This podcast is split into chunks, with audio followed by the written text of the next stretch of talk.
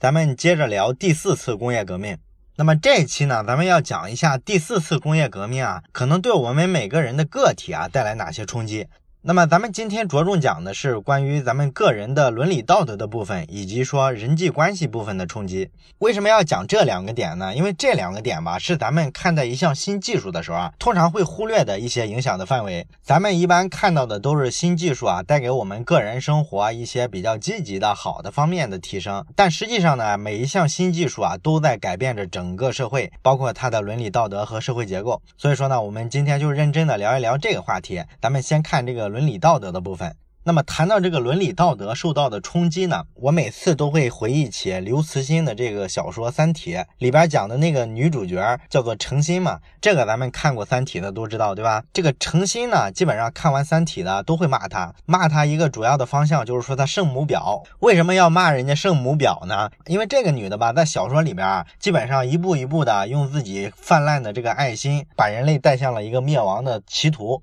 他干过好几件特别奇葩的事儿，你比如说有一件是这样的背景，这个外星啊有一个三体文明，这个三体人呢就跑来侵略咱们地球人，人家呢科技武器比咱们厉害，所以说咱们要跟人家真刀真枪的干的话，根本干不过人家，那人家打咱，咱怎么还手呢？哎，后来呢，咱们人类的这个精英呢就想到了一个非常好的招数，什么招数呢？就是呢，咱们把这个三体啊它所在的这颗行星的在宇宙里面的坐标。给他用通讯设备啊在宇宙里面啊各各种广播，让全宇宙的人都知道。哎，这样呢就会造成呢这个三体人啊处于非常危险的境地之中。哎，为什么会非常危险呢？因为这个小说里啊有这么一个假设，他说呢这个宇宙里面呢有很多很多的文明，有的呢科学技术特别高，有的呢水平特别低。那这些文明之间为什么没有交流呢？因为他们发现了除了自己之外还有其他文明的时候，他们会不约而同的做一个选择，什么选择呢？就是向对方开一枪，把它灭掉。为啥呢？因为在茫茫宇宙里面，你其实分不清一个文明啊，它到底是敌是友。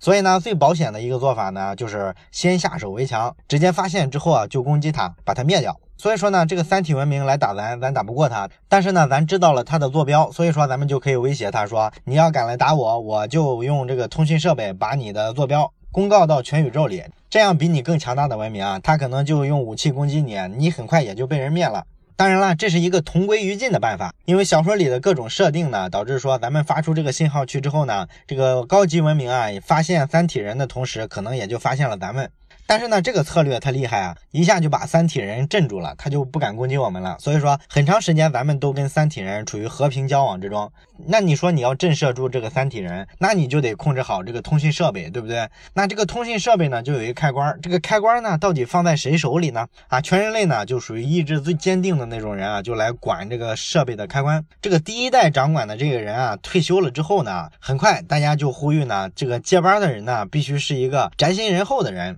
所以说，就选出了这个女主角，一个女的，特别的有爱心，特别的博爱。她那个价值观说起来，就跟这个希拉里啊竞选总统的时候那个口号似的，各种民主、自由、博爱的，听起来老吓人了。所以说呢，老百姓就特别支持她，就推选她就管这个开关。结果呢，她刚接管这个开关呢，这个三体人就开始发动攻击了。三体人为什么敢在他接受了这个开关的时候就发动攻击呢？非常简单，就是人家吃透了他，看准了他是一个圣母婊，赌他不敢按这个开关。结果呢，他真的就没按啊。这个小说里呢说的很形象，说他手里握着这个开关啊，准备往下按的时候呢，他头脑里啊涌现出来的都是什么几十亿年来啊地球上出现过的各种生命，什么三叶虫啊，什么恐龙啊，什么大猩猩啊，人类啊，各种人类文明、文艺复兴啥的啊。这时候他倒很感性啊，所以呢，他觉得呢，我一旦按。按了这个开关啊，地球就没了，整个所有的这些东西都没了啊！他觉得受不了，所以他一下把开关扔掉了，就跑掉了。这一下就导致这个地球人就被动了，对吧？只有挨打的份了。你放弃了唯一的一道防御体系嘛，对吧？所以说这是他们干的最圣母婊的一件事儿，把全人类的命运都堵上了。后面呢还有好几件类似的事儿。你比如说有一回呢，有个人呢要研究这个光速的飞船啊，因为咱们地球不是暴露了坐标嘛，这个外星的文明啊已经确定要攻击咱们了，所以呢咱们要在这个事儿发生之前啊，尽快的发展科学技术。如果在这之前咱们能研究出能够光速飞行的飞船的话，那么咱们有可能在攻击到达之前就逃走。所以呢，有人就在研究这个，然后呢，这个全社会啊就开始反对研究这个的技术。为什么反对研究这个技术呢？这不是帮助我们逃命的吗？你就想想咱们人类的尿性，这时候肯定跑出一堆人来说：“哎呀，不患寡而患不均啊！啊，你这个技术出来之后，肯定成本非常高啊，不可能把所有的人都带走啊！啊，一定能走的都是有钱人啊，穷人最终都牺牲了，凭什么呀？这不公平啊！”于是呢，又各种闹，结果呢，就有各种各样的力量来阻挠这个科技研究。但是做这个研究的人呢，为了给人类文明留下最后的一个火种，他就组织了一些武装力量来跟这个反对他的人对抗。而且呢，他提出来说，要不我们就从人类社会独立出来吧？啊，所以他要武装独立。这时候呢，咱们这个女主角呢，程心又出来了啊。这个搞研究的人呢，因为之前跟他有个协议，还答应了他要听他的，所以呢，他这时候就利用这个协议呢，就告诉他，你不行，你不能这么干，你把武装给我解除了，停止研发，然后还把这个人给处死了。这又干了一件政治正确的事儿，对吧？站在全人类的利益啊，真是博爱啊！结果呢，就悲剧了，末日来了，全人类基本都跑不掉了。你没有技术嘛，是吧？这是他在小说里啊干过的几件让大家大骂的事儿。当然了，这个人嘛，大伙儿其实有各种各样的解读了，这只是其中的一种了。有人讨厌他，就骂他圣母婊。但是《三体》这个小说啊，它的寓意呢，并不是说要把人类灭亡的这个责任啊归咎给这个女孩，因为这个小说意义是非常宏大的。他其实想说的是什么呢？咱们人类普遍的一种道德模式，或者说伦理观念，这些东西啊，当面临一个新的环境的时候，比如说科技发展到要跟外星人交战的时候，我们这些过往文明里面形成成的这些东西呢，可能就会把人类害死。所以说，这是非常深刻的一个故事。包括这个《三体》的作者刘慈欣，他自己接受媒体采访的时候评价过程心这个人。他说呢，程心这个人啊，其实是一个非常普通的正常人。他在每一个关键时刻做出的选择呢，是每个正常人都会做的选择，符合所谓的普世价值观和道德取向。这一类人呢，他其实是非常有牺牲精神的。他们要为自己的价值观、为自己的这个道德准则牺牲生命。但是呢，本质来说，他这种大爱无疆，其实也是一种自私。所以呢，这个刘慈欣就说呢，遵循道德规则的人呢，他们除了道德和良心，其他的什么都不管。而恰恰是这一类人呢，可能会做出很多糟糕的决定，最终会影响到其他人。这个小说大概讲的是这么一个概念。那么为什么咱们要讲这么一个故事呢？这是因为呢，这个故事里面呢展现出来的这个场景啊，跟我们第四次工业革命一些关键的生物技术突破之后，可能马上面临的场景非常的类似啊。你比如说，如果你特别关注科学研究的新闻的话，那么你就会发现，最近几年啊，这个诺贝尔的生理医学奖啊，每年在评选之前啊，大伙儿在讨论今年哪个研究领域可能获奖的时候，每年的大热门名单里啊，都会有这个研究方向，什么方向呢？就是基因编辑技术，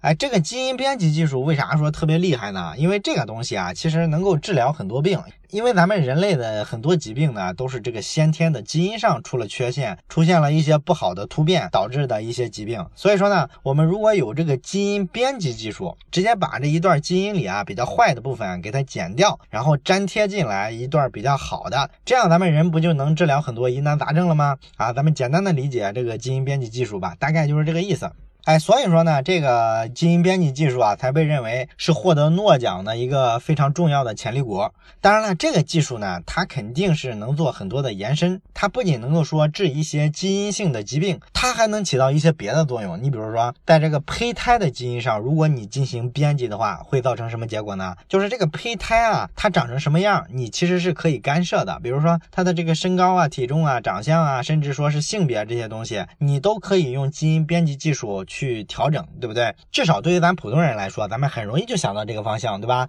它是很可能能做到这一步的。所以说，这就引发了好多人关于这个伦理道德的一些考量。好多人呢又开始讨论了，说：“哎呀，这个事儿不行啊！你看，一旦能够编辑基因之后啊，这些富人、有钱人他有资源啊，这不就带来不公平吗？人家身材越来越好，越来越漂亮，智商越来越高，你跟穷人的差距不越来越大吗？这公平吗？这个技术啊，所以要反对这个技术。”以人类的尿性，真到了那个阶段，这种声音一定还会出来，对不对？当然了，这种争议啊，确实不是只有普通人啊、媒体啊、舆论啊才会讨论，在科学圈内部呢，也有很多反对的声音。你比如说，二零一五年三月的时候呢，当时世界上最权威的自然科学杂志《自然》杂志就发了一篇文章，那个文章呢就呼吁说，你们做这个编辑人类胚胎的基因这个实验呢要谨慎啊，因为这事儿啊可能引发很多道德上的问题、安全上的问题。可是这个文章仅仅刊发了一个月之后呢，马上咱们中国广州的中山大学就做了一个研究，就发表了世界上首例修改人类胚胎基因的论文。也就是说，这个实验已经在人身上做了，世界上已经存在这种先例了。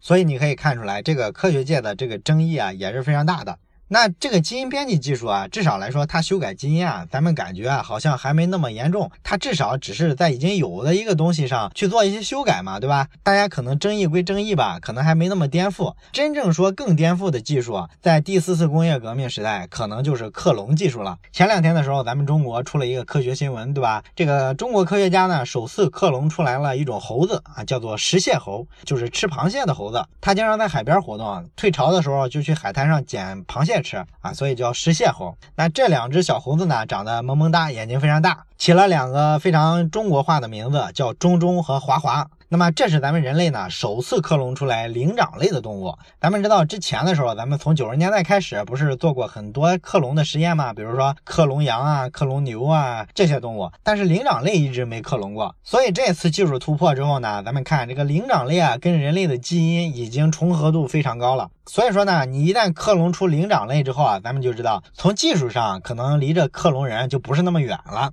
然后呢，这事儿出来之后呢，很快大家又开始一波新的关于伦理的讨论。这事儿争了好几十年了。那么克隆人为什么在伦理上容易引起混乱呢？最重要的一个就是，你说这个克隆人究竟算不算人？应该给不给他人权？他看上去跟人是一模一样的，对不对？可是呢，他又不是咱们传统的这种自然生育下来的，他就是把咱们人类的这个基因啊给他复制出去，然后逐渐培养长大。那你说这个时候，这个克隆人跟他克隆的这个基因的人，他俩到底是个啥关系啊？你说是父母跟孩子的关系吗？好像不太一样哈。他在法律上到底应不应该得到跟咱一模一样的一个身份？而且呢，咱们整个社会结构啊，可能会因为克隆人的出现啊，就整个的崩塌了。你比如说，如果我身上的这个基因啊，能够提取出来做一个克隆人的话，那你说夫妻关系还会存在吗？好像就没有存在的必要了，对吧？因为咱们结婚找一个配偶，最基础的目标不就是繁衍生命吗？就是把这个基因给它复制下去啊。现在有了克隆技术，我们有一种更简单的方式，只要取下一点什么皮肤、头发，这玩意儿就能克隆出一个后代来。那这个繁衍的成本太低了，因为只要是一项技术啊，前期它成本非常高，后期技术成熟了都会降下来，这是咱们都了解的一个规律，对不对？所以说它成本啊，一定是可以降到比这个买房、买车、买钻戒要便宜的。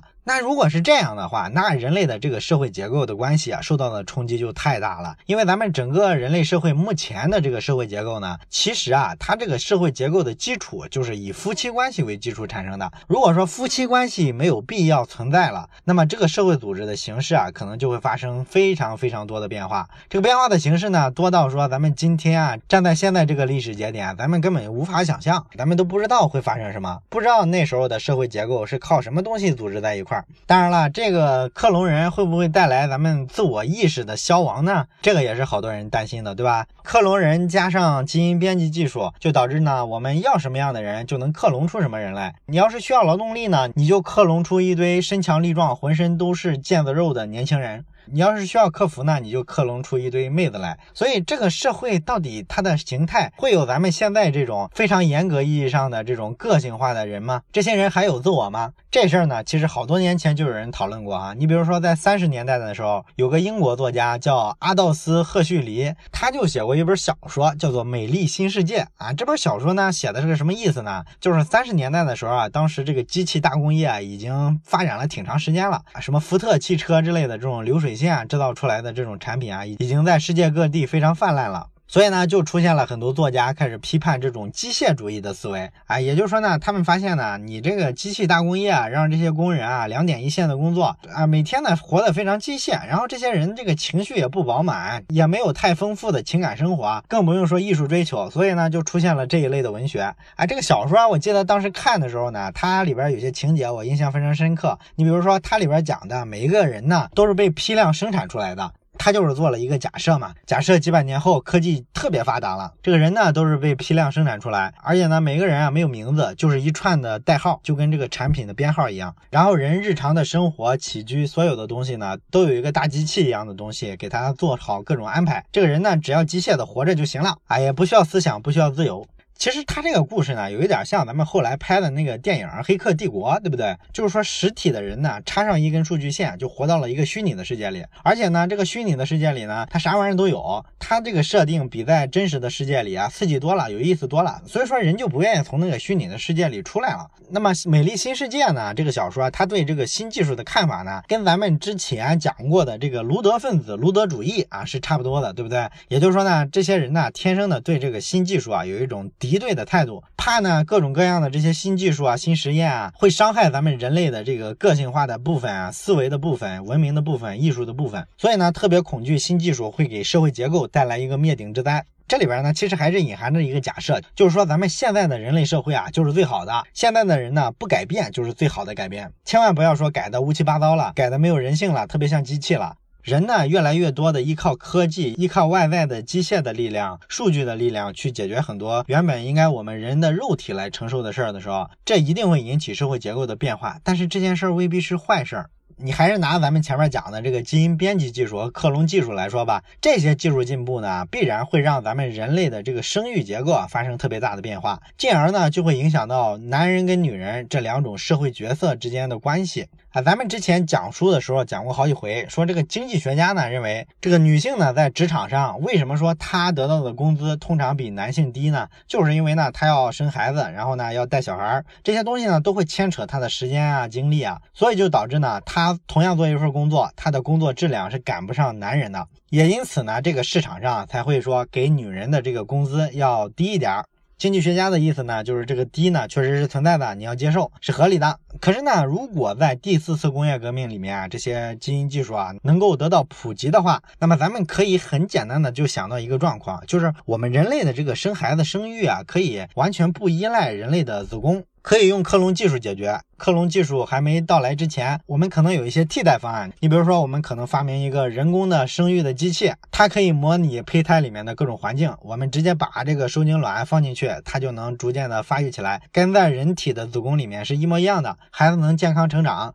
而且还比这个肉身的妈妈要来的更安全，因为它环境可控嘛。如果是人怀孕的话，还经常出点意外，什么摔了、磕了，把孩子磕掉了这种情况，对吧？那我在一个孵化箱里，我可能就能规避这种情况啊。类似的技术吧，那这个东西就足以改变整个男女之间的关系了，对吧？这时候女性的角色就已经被解放出来了，她在两性之间的关系啊，不是负责生育的那一方了，那她这个社会角色就已经发生根本的逆转了，因为她可以靠自己的智慧和能力，在整个社会分工里面啊，抢得足够多的资源，因为咱们知道女人的这个能力啊、智商啊，其实不比男的低，对吧？只不过呢，因为这个生理上的需要啊，她在生育这件事儿上确实牵扯了大部分的时间精力，导致呢，她没有足够的精力在职场上去出人头地。那如果说真的有这种生育技术的提升，甚至激进一点，出现了克隆技术的时候，这些女人呢就会全力的跟男人来争夺各种资源。这时候呢，可能男人就没什么绝对优势了。到时候呢，咱们会发现社会的结构可能会跟现在根本不一样，各路政客呀、军队的首脑啊，可能都会是女人，而不像现在这样是一个根本的男权社会。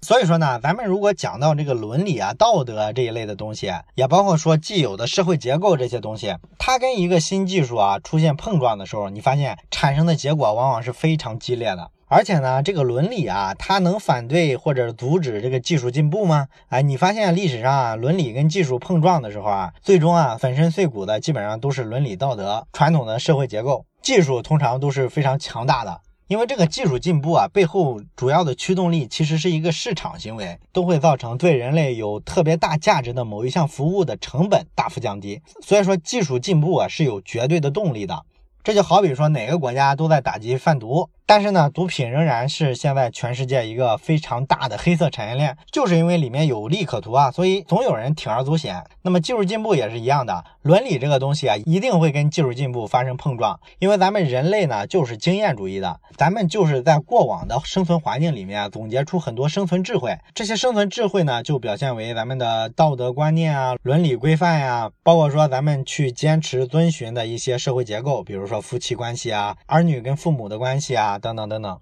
可是呢，真正有冲击性的技术进步发生的时候呢，你发现呢，它能直接改变这个生存环境本身。那生存环境变了之后呢，原有的那些咱们总结出来的这些道德观念、伦理、社会结构，可能就不适应了。之前的时候，咱们讲过《正义之心》这一类的关于道德心理学的书，那么它里面呢，其实就告诉我们一个非常深刻的道理，就是说呢，这个道德伦理之类的东西从哪来呢？其实就来源于我们人类的进化。在我们进化的过程中啊，我们之所以要坚持某些道德啊、某些伦理啊，可能就是因为呢，这些东西啊，在我们早期的那个生存时代啊，是对我们人类的生存有帮助的。你比如说，咱们这个道德啊、伦理里啊，都讲你要有群体认同感，你不能太自私，对吧？那这就是跟咱们原始社会的时候是群居的这个生存环境是高度相关的。群居的环境下，你群体认同感强，不自私，那么你从本群体里面获得别人支持的可能性就更大。所以说呢，你在进化过程中呢，这就是一种生存优势了，你不容易挂掉。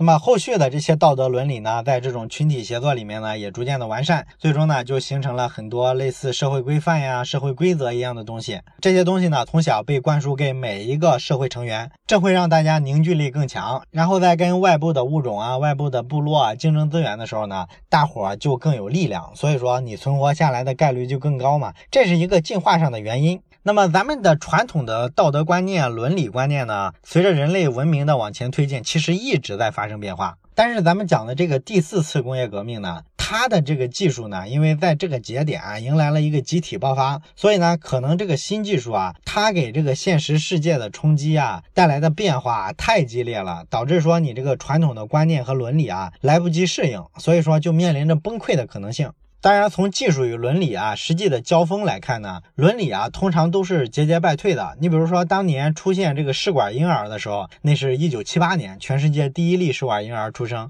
当时科学圈啊、媒体啊、大众啊对这个东西有多不接受，跟今天咱们聊克隆是差不多的。尤其是很多虔诚的基督教徒，对吧？都会说你这个科学家不是乱搞吗？上帝负责造人，你非给我搞个人工的，这孩子生出来不就有罪吗？可是呢，四十年过去了，现在呢，全世界有五六百万人都是试管婴儿，他解决了全人类多少不孕不育的社会问题，对吧？所以到今天，你说谁是试管婴儿出身的？大家这个道德伦理上根本就不会想起来要攻击他，觉得他不正常、不纯洁了，对不对？所以说呢，这个技术跟伦理的交锋之中呢，伦理呢虽然能够短期内阻挠技术的进步，但是长期来看呢，伦理这个东西啊，其实是阻挡不住技术进步的。